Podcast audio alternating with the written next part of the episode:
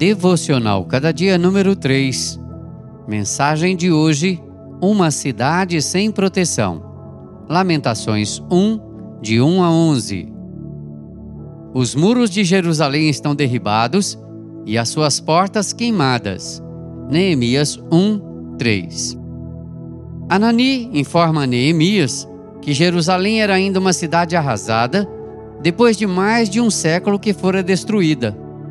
Os muros estavam derribados e as portas queimadas. O que isso significa?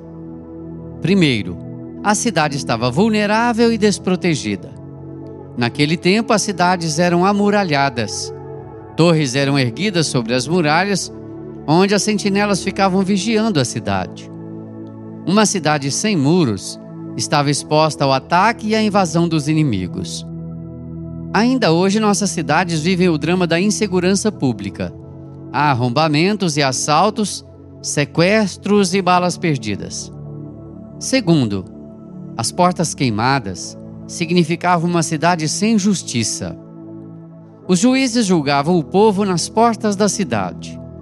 O sistema jurídico estava inoperante. Não havia ninguém a quem recorrer para buscar justiça. Ó quão triste é ver que ainda hoje o aparelhamento jurídico ainda falte com a justiça. Juízes são subordinados, cortes são corrompidas, culpados saem dos tribunais como inocentes e inocentes são declarados culpados. Pior do que a insegurança é a descrença na justiça.